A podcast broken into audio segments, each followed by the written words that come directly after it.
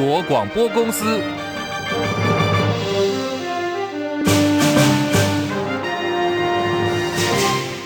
大家好，欢迎收听中广新闻，我是黄丽凤。来看政坛最新时间呢，就是现在，瞄准的是立法院龙头之争。立法院正副院长选举二月一号举行，国民党排名分区第一名的前高雄市长韩国瑜，昨天宣布搭档国民党的前主席江启臣，要角逐国会正副院长宝座，对决民进党游锡坤、蔡其昌的游昌沛。最新消息呢，韩国瑜是中午在台北市信义区的知名餐厅宴请了国民党的新科立委，除了讨论国会议程最重要的，还有呢，要安抚国民党内其他有意要竞逐立法院副院长的杂音。媒体报道说，韩国瑜这次突然间出手，是为了避免党内分裂，因为党内有一名争议很大的立委也想来争取副院长。韩办呢对此不做回应，而国民党韩江配登板进军立法院正副龙头，新北市长侯友宜给予两人祝福，说希望能够发挥民主制衡的最大力量。韩国瑜跟江启臣两位立委，其实都是党内非常优秀的同志啊。那两位同志宣布要选正副院长，我们都给予高度的期待。最重要的是，我们面对在野的监督的力量，大家要以民为天，来倾听人民的意见，好好的发挥民主制衡。更重要的，我们希望。都能够为台湾的未来找出一条更安定、繁荣、永续的路，所以我祈福祝福他们加油。好，台北市长蒋万也称赞韩国瑜不管到哪里都会发光，他也称赞江启臣鼻子很大又有才华。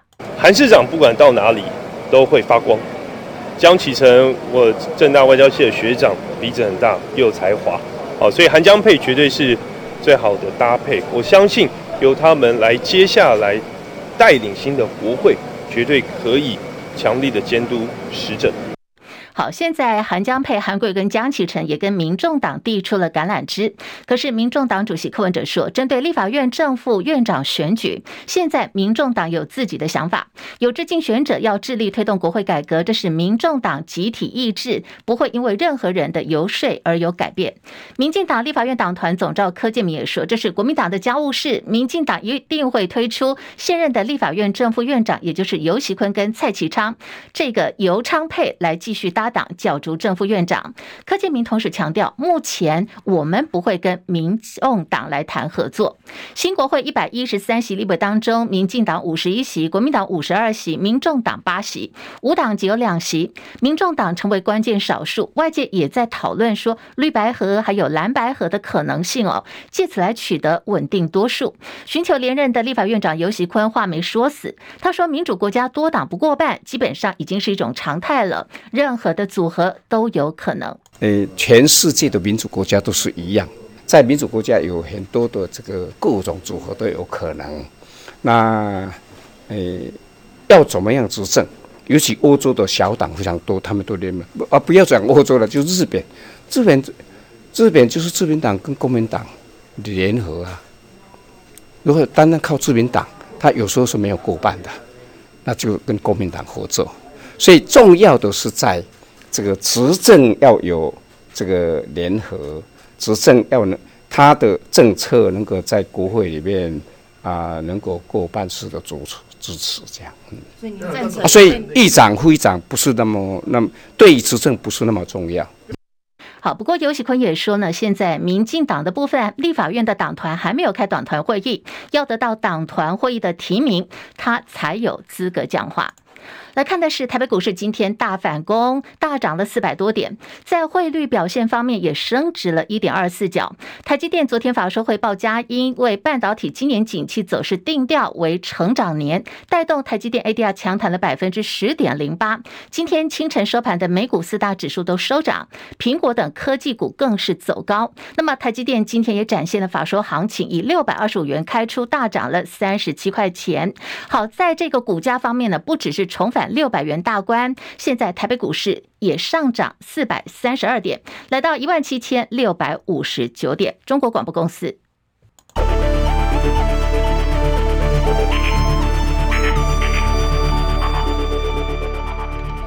好，新台币的汇率呢是升值了一点二四角，午盘暂时收在三十一点四四七兑换一美元。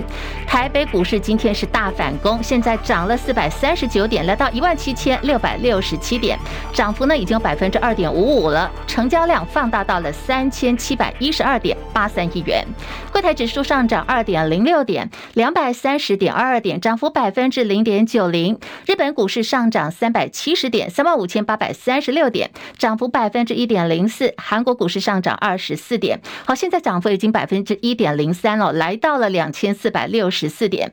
反倒是今天港股跟陆股呢都是走跌的，在香港股市来到了一万五千三百九十点，大陆股市上海综合指数下跌十六点，两千八百二十八点，跌幅百分之零点六零。在深圳成指方面下跌三十九点，八千八百零七点，跌幅百分之零点四五。印度股市大涨五百七十二点，七万一千七百。五十九点，涨幅有百分之零点八一。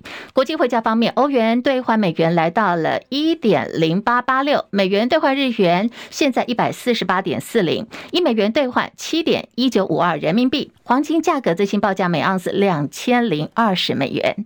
以上是最新的财经资讯。好，我们要来看的是二零二四大选落幕，代表民众党参选总统的柯文哲，在年轻族群的支持度方面，他可以说呢是获得了压倒性的领先。未来如何继续的争取年轻族群的选票，现在呢也成为各政党关注的焦点。有民进党的这个中常委就看法说，如果我们从国家安全的层次来看待。抖音的话，在绿营方面呢，有声音出来说应该禁止使用抖音。对此呢，台北市长蒋万天说，应该不是要这样处理啦，我们要做的应该是要强化跟年轻族群的沟通。其实各项短影音已经是年轻世代的生活方式，所以应该是要去更贴近年轻人的生活方式，去了解他们的想法。我想这才是重点。好，这次大选，抖音方面出现了好多则指控台湾选务作票的影片。即便呢，中选会出面澄清，部分的年轻人还是坚信这一次呢，民进党是有作票嫌疑的。所以外界也再度掀起禁止抖音的声音。对此，数位部部长唐凤表示，未来会针对民间使用公部门相关通报威胁来进行进一步的分析。此外，这次台湾总统大选受到国际社会的关注。中国大陆虽然没有像往年派出观选团来到台湾，不过呢，有海外的华人自媒体自己组了观选团来到台湾观察选举。像是大陆博主金然就接受了台湾的 YouTuber 八囧的专访，分享到他这次来到台湾观察大选的心得。他说呢，有某个党在对年轻人的鼓动上完全复制了中共早期发动群众的手法。虽然说这个。竟然呢，没有明言，没有明讲是谁哦。不过他提到了几个关键字，他说呢，这个候选人是崇拜毛泽东的，而且支持者呢是头戴着小绿牙。好，这个网友就从他讲话的这个呃文字当中呢，明显说指的就是民众党的总统落选人柯文哲。竟然表示，有某个党在对年轻人的鼓动上，完全复制了中共早期发动群众的一套手法。说现在年轻人的痛点呢，就是希望长大以后。后能够拥有世界，不但能够租房子，还要能够买得起房子。某些政治家或者是政客抓到了这些痛点，就会跟年轻人讲说：“如果是我上台，我会让你实现这些东西。”所以年轻人就会认为说：“哇，我终于是找到了这个人了，这个就是我们的带路人呐！只要跟随了这个人，我就可以有房有车，什么都有。”而当时呢，共产党在起家的时候用的就是这一套的手法。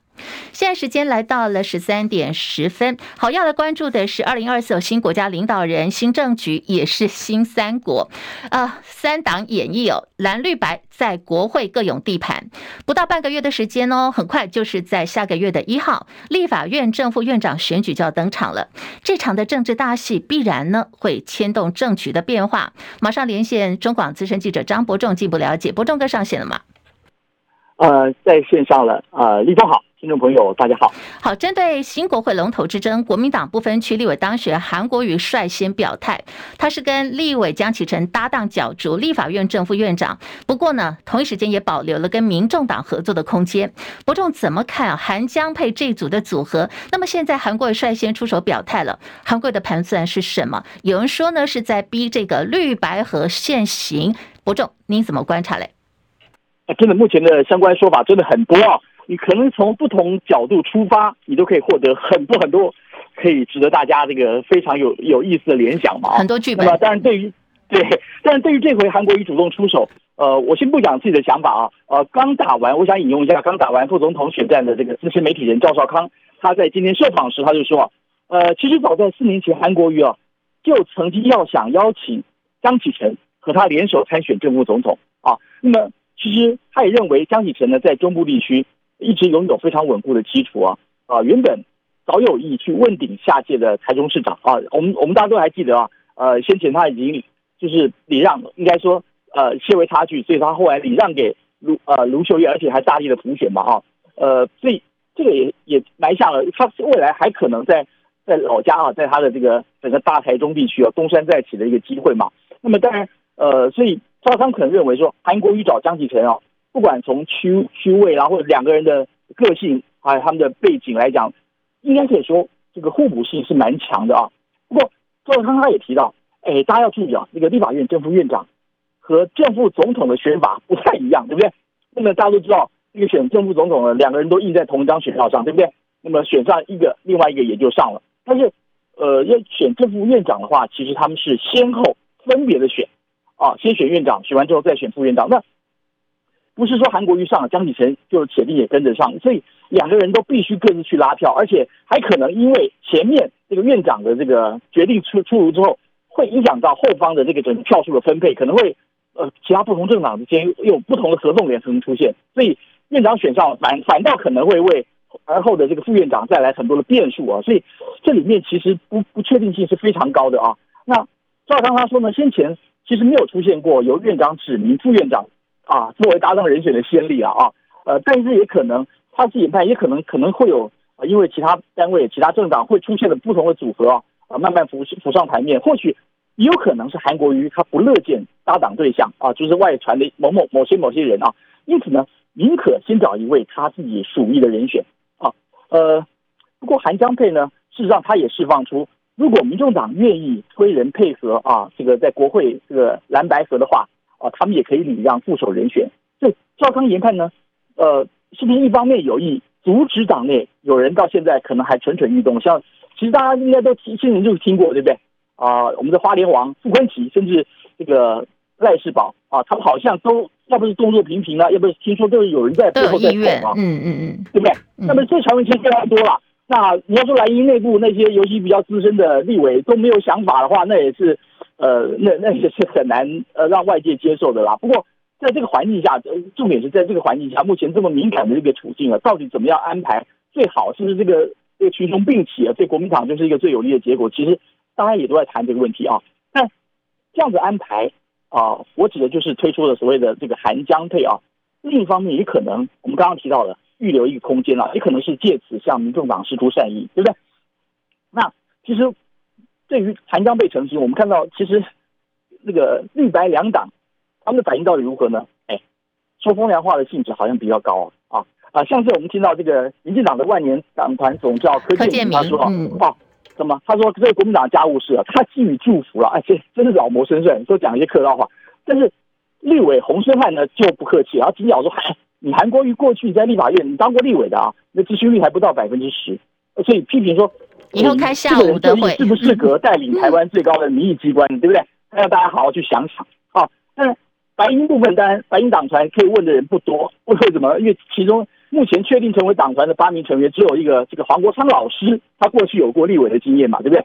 那么他除了感谢韩国瑜跟江启臣啊相关的好意，当然指的就是那个必要时愿意退让这个这个位这个好意之外，还是他重还是继续重谈那民进党啊？我们目前最关心的是落实国会改革啦啊！是不是期盼国民党有志于立院正副院长者能够具体回应民众党提出的什么什么改革四大诉求？他还是重谈这些老调啊！当然，前面立峰也提到了，这一切可能我们都只能解读为这是延续二零二四大选战火，其实始终都没有停歇，所以整个情况更为复杂、更为诡谲嘛啊，呃，但呃大家也都知道，现在开始要唱高调谈什么法案啊，谈什么政策理念合作，都还言之过早。其实第一关刚刚立峰说了啊，就是在二月一号要开议的这个立院，第一天就要要就要出炉哈，这个正副议长改选。那这时候呢，蓝绿白其实大家都不要客气了，当天其实就大家就要摊牌了，对不对？所以从民众党准立委他们同时向蓝绿喊价的行径啊，呃，与其说呢，他们想追求的是整个什么制衡绿营的实力极大化、极大化，大家记得啊，选前蓝这个蓝白双边都有提到有这方面的共识。还不如说，他们可能只想把民众党实力膨胀到极大化，可能还比较合理嘛啊？但其中有部分蛛丝马迹，或许值得外界关注。因为刚刚我们谈到到时候蓝白合如何，蓝白合到底成不成？哎，大家不要忘了，还可能蓝白合之外还可能有绿白合啊！有人甚至认为说，绿白之间其实早就已经暗通款曲，眉来眼去了，呃，对不对？那么呃，我们也听到过去啊、呃，这个柯莹哈，始终有一柯文哲始终把新潮流不倒。台湾不会好，挂在嘴上，甚至当成咒语来念。是啊，是。那么他后来改口成心说啊，要把民进党跟新潮流画上等号之后，哎，新潮流系办公室也立刻替赖清德赖神发布消息啊，说即日起他退出新潮流，对不对？嗯，没错。哎，大家有没有想到？哎，时间刚刚好，哎，也代表？嗯，是不是也代表其他私下啊，就是和柯文哲勾搭的紧箍紧箍咒，对不对？那么，嗯，对啊，所以同一个时间呢？呃，也有绿委释出，民众党几位不是呃这个现任的不分区绿委，我们知道啊，他们都没有连任，对不对？他们都去去去转战那个区域，但是后来嗯，当然没有一个人选上嘛啊。那么呃，不管是这些可能是这个认为表现不错的这些呃即将卸任的不分区绿委，以及黄珊珊的胞兄，大家都知道是前建国造号称舵手啊，这个但是争议也蛮大的这个前参谋总长黄树光哦、啊，他们都是未来绿营可以考虑的入阁的人选。那么。这是不是有人说，是不是透过另类形式绿白合啊，然后也便于这个这个白营啊，这个伸出橄榄枝哦，这样的明示，很多人说还不够明确吗？是不是？两手策略啊，嗯，对，所以这这方面其实，呃，不过话说回来啊，如果你要看到现实面，因为因为很多人都说嘛，现在那白银还不断想在那唱高调，一动不动开口闭口谈理念啊，不要勾结啊，不要说。可是大家不要忘记了，立法院本身就是一个互相交换、利益交换、权力交换的一个场域，这就是最现实不过的一个政治互动的场所，对不对？你喊这些东西，你说实话，你喊给你的支持者听啊，喊给他们爽啊，证明自己是这个呃呃，对不对？理念还坚持，那也就算了。可是呢，你要晓得，如果坚持下去有有什么下场啊？有懂得分析的人就知道，你进入立法院之后，你哪怕你那些立委，你那八个人每个都神通广大啊，三头六臂，但是。你最后结果，你可能最重要的，那其实比正副院长还重要的，叫做有八个委员会的赵委席次，你可能连一席都拿不到。啊，那么这样有一什么下场呢？就是未来就算你这个民众党想要通过的法案，是可能一律遭到蓝绿拖延甚至搁置，让你整整四年一事无成。啊，因为根据这个呃立法院各委员会的组织法啊啊，大家都知道这个里面席次呃有至少每个每个委员会有十三席，最多不能超过十五席，所以。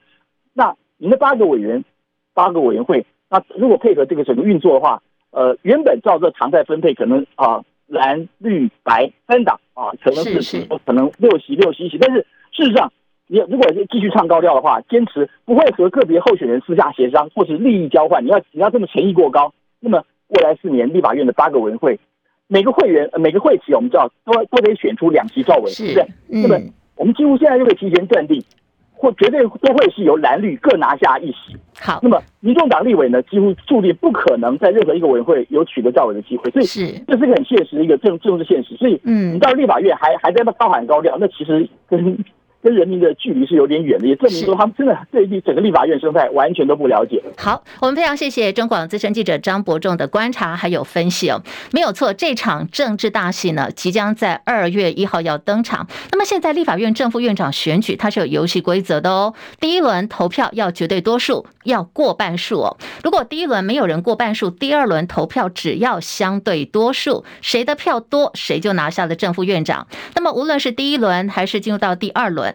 现在看起来，这个民众党呢，就是决定谁胜谁负的那个关键方哦。那么现在看起来，这个立法院正副院长最终的结局是什么？极有可能答案是在柯批的手上了。好，总统大选落幕，国民党总统候选侯友谊败下阵来，他在南部四县市大输了七十多万票。现在党党内对于党主席朱立伦是否应该辞党魁负责，有不同的意见。好，朱立伦自己怎么说呢？前天他在中常会表示，为了国民党，为了中华民国，他会忍辱负重扛下来，要来改革，培育更多人才，他会坚定奋战到任期结束。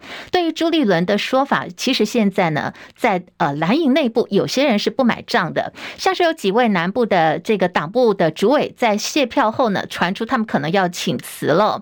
呃，党内人士说呢，国民党自从没有党产以后，尤其是在中南部地区，南部的经营相对辛苦，维持地方经营的费用呢，有好多呢都是靠地方党部主委自己去想办法，自己去募款，压力相对大。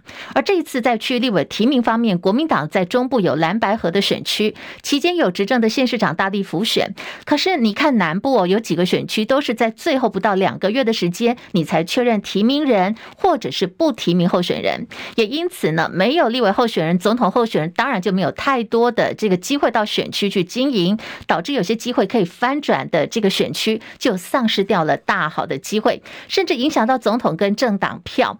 好，所以现在这个南部有一些这个党部主委就说他们有点心寒了，现在在卸票以后极有可能就会跟中央党部来请辞。而民众党选前闹内讧，话题一路延烧到了选后。民众党前秘书长谢立功接受广播节目专访，对于民众党主席柯文哲呛他说：“哎，你先问你自己吧，你帮忙多少？”谢立功持续反击，炮火还蛮猛的，强调自己并没有拿薪水，选举期间在各地呢东征西讨。他说：“你批评我是打到棉花里了，看看啊，究竟是谁没有穿裤子？”柯文哲在二零二四总统大选落败，谢立功呢开出了第一枪，说要去。抓战犯，他点名的是柯文哲竞选总干事黄珊珊，也是这次民众党不分区排名第一。黄珊珊要来负责哦。不过，这个柯文哲显然是站在黄珊珊那一边的。他反批呢，那些在指责别人的，先问问自己究竟帮忙多少。那么谢立功就说，对于外界在问他会不会退出民众党，他说他是不会的，不会退党。可能因为过去他当过老师，还是有学者的本性，理想性比较高。看到很多问题不讲，他是做不到的，因为该讲的话还是要讲。另外，在大选落幕之后，国民党虽然没有取得执政权，不过在立法院的国会席次方面大有斩获哦，有五十二席的立委，这里头有许多是战斗蓝的成员。传出战斗蓝发起人资深媒体人赵少康打算要在立法院组成次团体，继续在国民党发挥影响力。对此，赵少康说，他下个礼拜要开补习班了，要请谁来上课呢？由他来主讲，来上课的人呢是新科立委一起来开研讨会，他会亲自传授质询的秘诀，让新科立委进到立法院之后，可以以一挡十，以十挡百。我当立委的时候，真的是以一当十，以十当百。我们下礼拜就会开一个这个如何做个好立委的一个研讨会，邀请新当选的立委。好，现在战斗蓝要集结了，要来上课了。外界质疑说，目标难道是要成为国民党内最大刺激团体？未来的目标是要进军党主席吗？来听。赵少康怎么说？倒也不是这样哈，就是说，因为这是不少战斗蓝的议员当选的立委，你一个立委再厉害，你单打独斗，你那发挥的效果还是有限，必须要合作。虽然总统立委选举已经落幕了，不过现在呢，司法单位在侦办所谓的贿选啦，或者是借选的动作，还是加大力道。像是屏东地检署针对涉及选举不法案件，还在侦办当中。屏检呢，去年底查获屏东县芳寮乡有一名村长涉及招揽芳寮乡民代表呢，去大陆旅游，接受落地招待。好，这个案子进展到现在传出呢，村长声押获准。温良奎报道。屏东地检署指出，屏检去年十二月下旬查获屏东县一名柯姓村长害命罗姓里长涉嫌招揽民众前往大陆旅游，接受落地招待，疑似有借选情形。讯后预知两人交保。主任检察官陈进会表示，检察官持续分析扣案证物之后，十七号将柯姓村长拘提到案。经查，柯姓村长不但是村长联谊会的会长，也是屏东第二选区某立委候选人后援会的副总干事，以及中华统一促进党文政党部的副主委。去年六月、九月、十一月，和罗姓里长等人邀约枋寮乡的国人前往大陆旅游，接受招待。受招待之团员落地后之食宿费用，一概由国台办官员协调台商协会出资招待。检察官讯问后认为，柯姓村长涉犯选罢法，向有投票权人交付不正利益，约其不行使投票权，或为一定之行使罪，而嫌疑重大。检察官认为，被告有逃亡、勾串共犯、证人以及湮灭证据之余，十八号向法院申请羁押禁见获准。中广记者温兰奎评论报道。好，来看一个蛮有趣的话题啊，最近这个 Threads，也就是呃，很多人会叫它脆。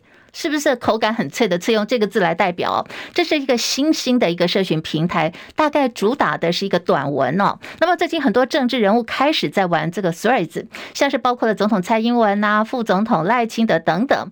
最新呢是看到民进党立委蔡易余也加入了，还在社群内感慨的问说：“为什么我这么胖？”呃，蔡易余的这个体重比较多了一点哦。那没想到呢，这个丢出去一句话呢，得到的是总统级的回应哦。来自于总统蔡英文，他亲自回了四个字，引发了网友疯狂去朝圣这个蔡玉瑜的贴文。